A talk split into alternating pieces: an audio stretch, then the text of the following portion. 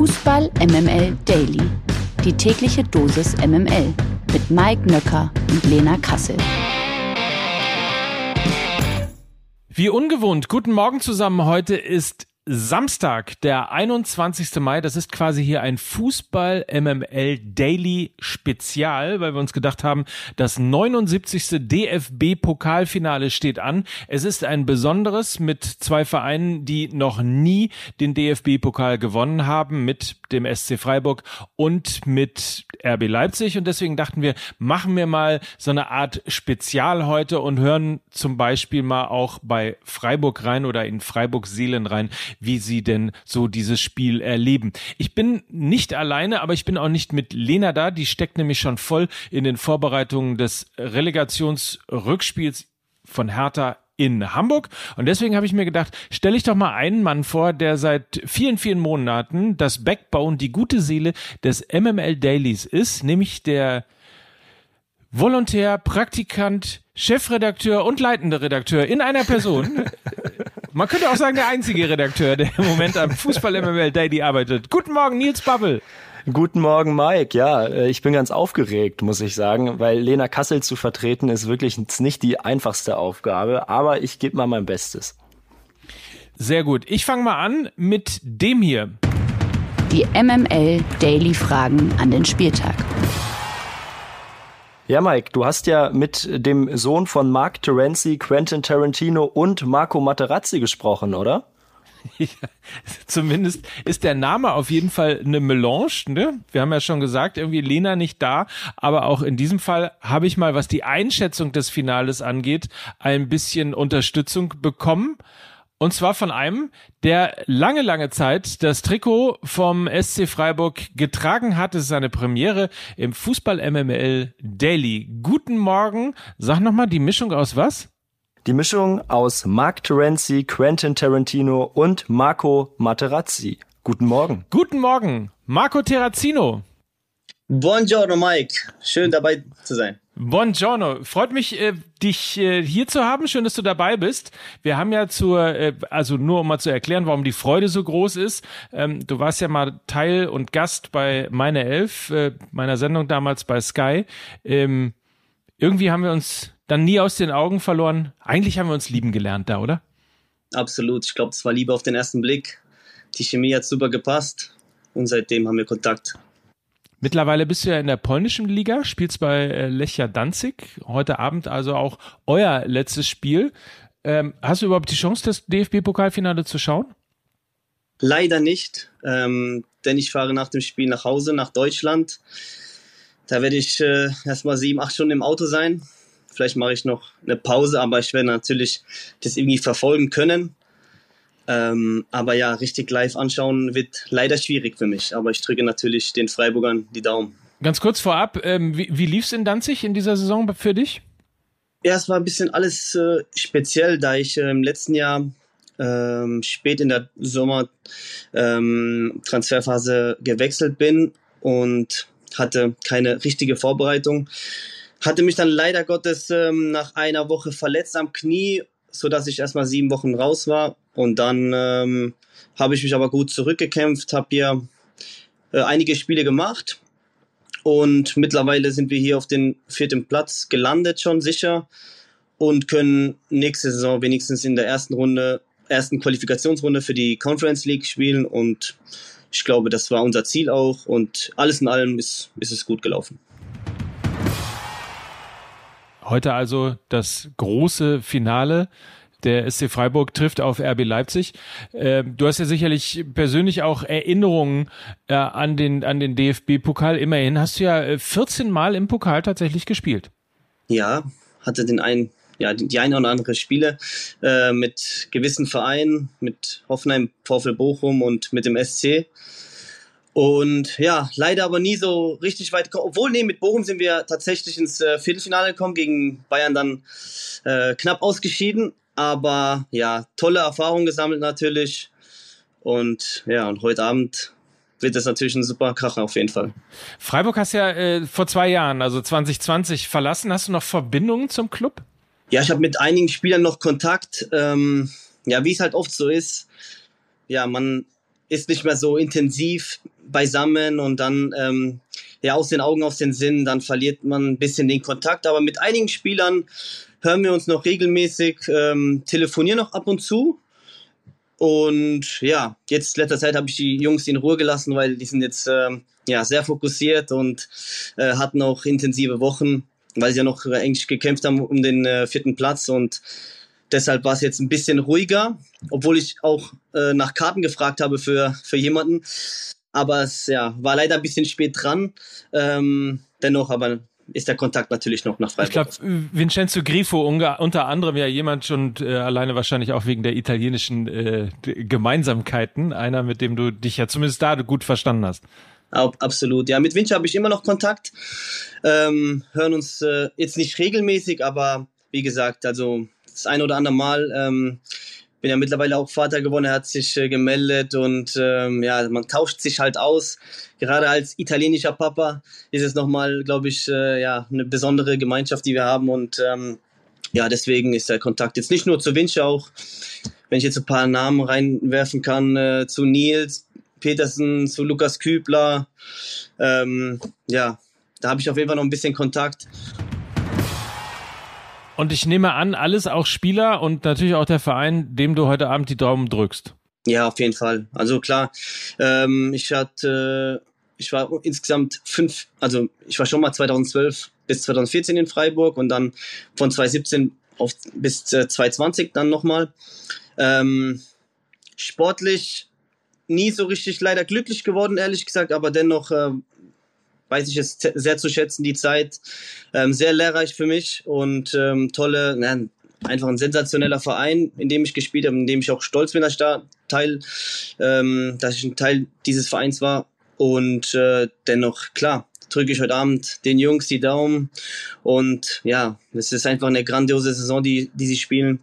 Und es wäre natürlich heute überragend, wenn sie das noch umreißen können die Kirsche auf der Sahne sozusagen. Ähm, nichtsdestotrotz RB natürlich ein Hammergegner, ohne Frage. Richtig, richtig gut gespielt in der Endphase auch der Saison. Seit auch Domenico Tedesco äh, dort Trainer ist, was muss der SC Freiburg aus deiner Sicht machen, äh, um Leipzig zu schlagen können und äh, dann ja den größten Vereinserfolg der Geschichte einzuheimsen? Ja, ich glaube, der SC muss eigentlich so spielen, wie sie sage ich mal, 95 Prozent der Saison gespielt haben, äh, mit der Intensität, mit der Kompaktheit, wie man auch die Freiburger kennt. Ähm, sie lassen nicht viel zu, äh, ja, verteidigen wie die Löwen, wie der Streich es gerne auch sagt. Ähm, offensiv werden sie auch die eine oder andere Chance bekommen. Zwar denke ich jetzt nicht so viel, weil RB einfach, finde ich, auch sehr, sehr stark ist. Ähm, vor allem was ja, Intensität angeht, äh, wird das ein sehr, sehr harter Brocken. Aber ich glaube, dass Freiburg das äh, lange auf jeden Fall offen, offen lässt und vielleicht mit, einem einen, mit einer Standardsituation das Spiel entscheiden kann. Du hast Christian Schleich gerade angesprochen, der lange auch dein Trainer gewesen ist, in so wichtigen Spielen, so in der Kabine. Wie, wie stellst du dir die Kabinenansprache heute Abend vor? Wie wird er, wie wird er das machen? Ist er da laut? Ist er da leise? Ist das alles schon vorher geklärt? Pusht er die Spieler nochmal auf oder wie hast du ihn da kennengelernt? Ja, ich glaube, man merkt das schon im Vorfeld. Die Anspannung ist, wird natürlich sehr, sehr groß sein. Ähm, ich kann mir vorstellen, dass das schon in, in, ja, im, im Abschlusstraining, dass, äh, dass eine gewisse positive Nervos Nervosität äh, herrscht bei den, beim Trainern oder auch bei den Jungs. Aber ich glaube, ja, auch so wie man Streich kennt, natürlich ist er ein sehr emotionaler Mensch. Aber jetzt großartig laut vor dem Spiel, ist er jetzt nicht. Also so hatte ich jetzt nicht den Eindruck, weil er, er vertraut die Spieler vor allem ja, nach den Leistungen, die sie jetzt abrufen, so stabil wie sie sind, wird er ihn einfach nur, sag ich mal, taktisch bestens vorbereiten, wie immer, und ihnen einfach das gute Gefühl geben. Und ja, das war's. Mehr wird's auch nicht sein. Die Jungs wissen, wissen glaube ich, was sie zu tun haben und äh, das, das merkt man auch. Und du glaubst auch nicht, dass der, der, der Trend spricht ja so ein bisschen mehr für Leipzig gerade, ähm, zumindest weil ja auch Freiburg so knapp die Champions League noch verpasst hat. Ähm, das glaubst du aber, das kriegen die raus aus den, aus den Köpfen. Also klar waren die letzten Wochen jetzt nicht, also ist übertrieben gesagt, ne? wir sprechen über den SC Freiburg, die jetzt eine Sensationssaison gespielt haben, klar. Unfassbare Saison gespielt haben, die um den vierten Platz gekämpft haben bis zum Schluss. Klar, die Jungs sind alle ambitioniert. Ähm, die sind sehr ehrgeizig. Der Trainer, absolut, die wollen das Maximum rausholen. Und natürlich war auch eine gewisse Enttäuschung da bei den Jungs und bei den Trainern. Das hat man auch gemerkt. Aber ich glaube, die haben diese Woche eine gute Mischung aus, sage ich mal, aus Lockerheit gefunden, dass sie frisch, dass sie frisch morgen äh, heute sein werden. Und deswegen bin ich da guter Dinge, dass sie das überhaupt vergessen und einfach diese, ja, diese 90 oder 120 Minuten eine Top-Leistung abrufen können. Also wer gewinnt das 79. DFB-Pokalfinale? Also ich glaube, SC Freiburg schafft es. Also wie gesagt, es wird lange 0-0 und dann vielleicht in der Verlängerung durch Nils Petersen wird das entschieden. So, das ist doch mal eine Ansage. Vielen Dank auf jeden Fall dafür. Dir natürlich auch äh, alles Gute heute für das letzte Spiel der Saison und äh, dann einen schönen Urlaub. Es geht nach Hause. Hast, du, Heim, hast du Heimweh? Ja, schon. Na, Monhem vermisse ich schon, muss ich sagen. Gell? Monhem. Ah, Monhem. Richtig. Ja. Wie viele Sprachen ja. sprichst du jetzt mittlerweile?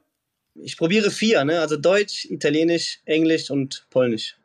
Da meine Frau Polin ist, ähm, ja, fällt mir das auch ein bisschen einfacher zu lernen, auch wenn die Sprache sehr, sehr schwierig ist. Aber ich glaube, ich komme gut zurecht und ja. Kannst du schon. Pressekonferenzen und sowas auf Polnisch geben? Ah, noch nicht, aber ich gebe mir noch ein paar Monate, dann bin ich da. Sehr gut, sehr gut. Ich hoffe auf jeden Fall, dass du dich wohlfühlst. Hoffe aber auch, dass wir uns irgendwann mal in Deutschland wiedersehen und vielleicht dich ja auch äh, irgendwo nochmal bei einem deutschen Club sehen. Das würde mich sehr freuen. Vielen Dank. Ja, man weiß nie. Aber muss sagen, im Moment passt alles und ich genieße es hier und mal gucken. Man weiß ja nie, was im Fußball passiert und deswegen immer nach vorne. Dank dir für die Zeit auf jeden Fall. Alles Gute und die Verabredung in Mannheim steht äh, im Restaurant deines Vaters. Auf jeden Fall. Das machen wir irgendwann noch. Ja, das, da bin ich mal gespannt. In diesem Sinne, Marco, alles Gute, gute Reise und schönen Urlaub. Dankeschön. Mach's Bis gut. Bis dann. Ciao. Der Knaller des Tages. Der Knaller des Tages für alle wirklich überraschend, für mich auch, ähm, für dich wahrscheinlich auch, Nils. Borussia Dortmund hat sich nach intensiver Saisonanalyse dazu entschieden, ihren Cheftrainer Marco Rose ab sofort freizustellen. Ja, das kam in der Tat überraschend, zumal Sebastian Kehl ja noch vor einigen Tagen im Doppelpass sagte, dass Marco Rose auch in der kommenden Saison Trainer beim BVB sein wird. Äh, umso überraschender jetzt, dass es offenbar doch nicht mehr so gepasst hat. Ich finde es ehrlicherweise total richtig, dass man diesen Schritt jetzt geht. Ich sehe großes Potenzial im Kader des BVB für die kommende Saison. Und wenn man da alle Altlasten aus der vergangenen Saison auch einmal über Bord wirft, dann muss auch eben Rose dran glauben, der ja auch in den Gesprächen offenbar gemerkt hat, äh, dass die ja zumindest mal der Vorstand nicht mehr so gänzlich hinter ihm steht. Und ich glaube, dann ist es auch extrem schwer, erfolgreich miteinander zu arbeiten. Ja, das glaube ich auch. Ähm, es gab ja einen emotionalen Kommentar zumindest äh, von Marco Reus, der zumindest mit einem weinenden Emoji die Nachricht von Borussia Dortmund äh, kommentiert hat. Insofern ist da nicht nur ja negative Stimmung, was Marco Rose angeht. Auch äh, Hans-Joachim Watzke, der Vorsitzende der Geschäftsführung von Borussia Dortmund, hat ja auch von einem schweren Tag von Borussia Dortmund gesprochen, weil man sich eben auch auf der menschlichen Ebene so wahnsinnig gut versteht. Aber ich kann den Schritt in der Tat auch nachvollziehen. Es gibt ja einige Kommentatoren, die gestern geschrieben haben, dass der Fehler schon vor einem Jahr gemacht worden ist, nämlich als man Rose überhaupt installiert hat, ähm, weil eben Edin Terzic davor ja den DFB-Pokal gewonnen hat und eine sehr erstens erfolgreiche Zeit bei Borussia Dortmund hatte und zweitens eben auch diese emotionale Fanbindung wieder hinbekommen hat, von der so viele in Dortmund träumen seit dem Weggang von Jürgen Klopp. Insofern, ähm, es war, glaube ich, nach der unzufrieden verlaufenden Saison jetzt der richtige Schritt, denn mit einem Trainer, bei dem man nicht so hundertprozentig überzeugt ist, mit dem in eine neue Saison zu gehen und es erstmal zu versuchen, herzliche Grüße an Hertha BSC, das kann halt eben auch schiefgehen. Genau so ist es. Äh, man muss aber bei der ganzen Thematik immer noch eine Sache beachten. Edin Terzic war sehr erfolgreich mit Borussia Dortmund. Damit hatte zu dem damaligen Zeitpunkt allerdings niemand gerechnet und der Vertrag mit Rose wurde schon fixiert, als es beim BVB noch alles andere als gut lief. Da war Lucien Favre noch Trainer. Äh, Terzic nur als Übergangslösung gedacht. Dass es dann am Ende so gut lief, konnte niemand ahnen. Man dachte ja schon, dass man mit Rose einen hochkarätigen Bundesliga-Trainer verpflichtet hat. Äh, am Ende dann doch ganz lustig, was man damit überhaupt ins Rollen brachte beim BVB. Man muss sich das ja noch mal reinziehen. Nur weil der BVB überhaupt Marco Rose wollte, ist Adi Hütter zu Gladbach gekommen, Glasner nach Frankfurt, Kofeld und dann eben vorher auch Van Bommel nach Wolfsburg. Ja, und zwölf Monate später sind alle arbeitslos, außer einer, der ist kürzlich Europapokalsieger geworden. Also schon eine lustige Dynamik, die da entstanden ist. Die MML Gerüchteküche. Aufmerksame Besucher der Digital Marketing Messe OMR Festival 2022 wussten es ja mehr oder weniger schon am Dienstag, als ich nämlich im Fußball MML Talk Christoph Kramer, Fußballweltmeister Christoph Kramer, diesen kleinen Satz gefragt habe. Freust dich auf Lucien Favre? Ja. Gut, dann haben wir das schon. das ist gut. Ist ja. der auch hier? Sehr gut. Sehr gut. Hinten raus hat er versucht, mit einem Gag das nochmal wieder einzufangen. Aber ehrlicherweise war mir, als ich am Dienstag diesen kleine listige Frage gestellt habe, äh, nicht so klar, dass an diesem Wochenende ähm, das genau wohl eintritt, denn nach Informationen von äh, Bild und auch von Sky steht Borussia Mönchengladbach kurz vor der Unterschrift und damit der Rückkehr von Lucien Favre in den Borussia Park. Ja, auch einfach eine irre Story, ähm, wenn man nochmal darüber nachdenkt, dass Favre 2015 den Verein verlassen hat, weil er die ersten fünf Bundesligaspiele nicht gewinnen konnte.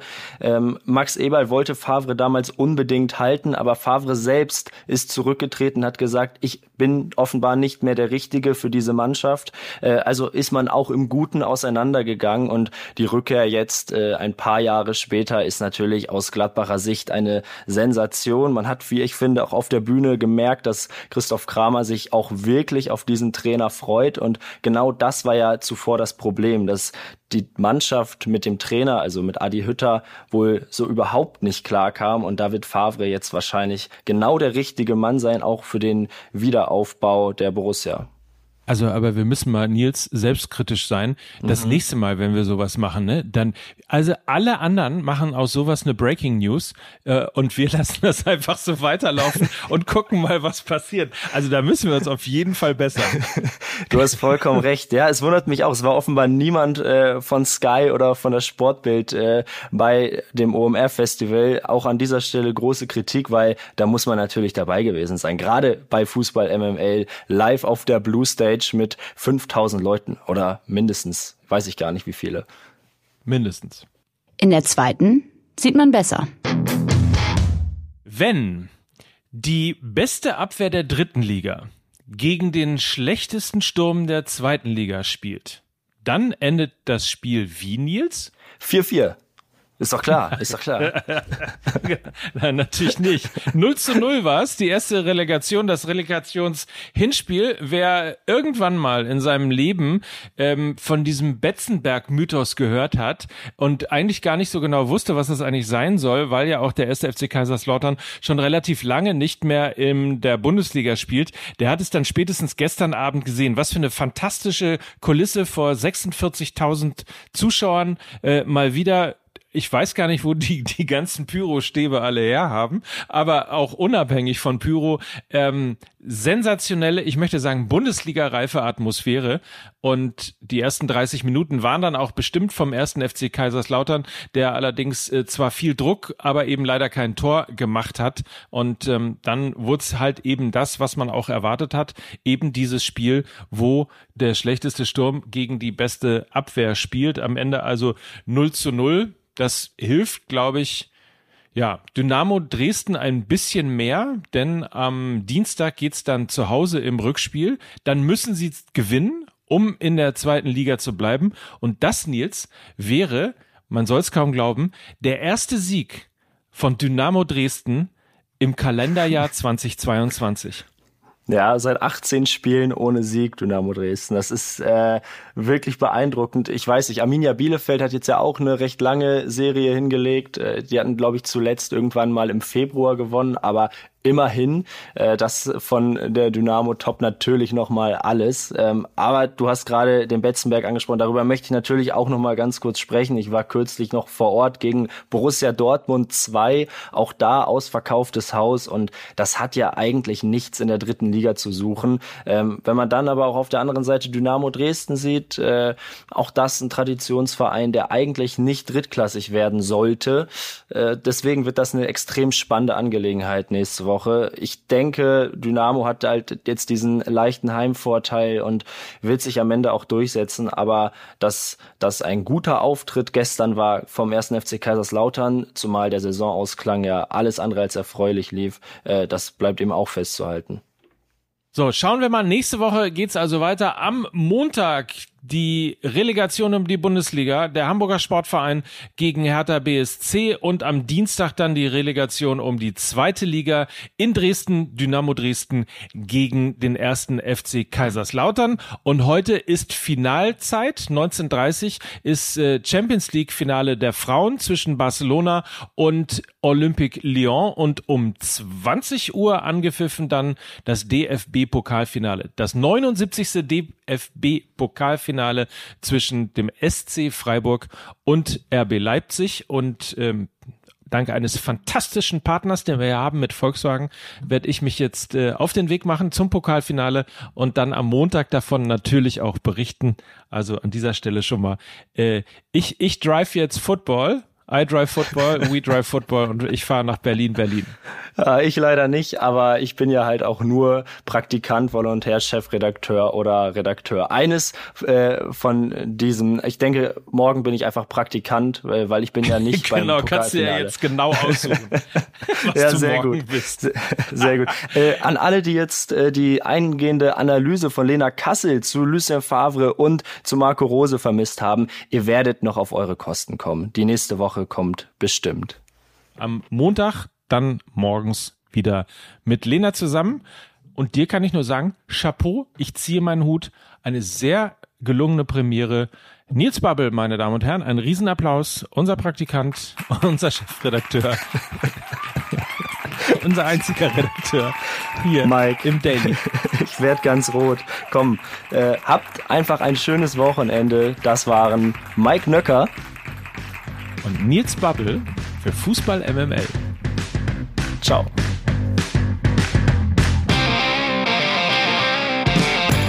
Dieser Podcast wird produziert von Podstars bei OMR.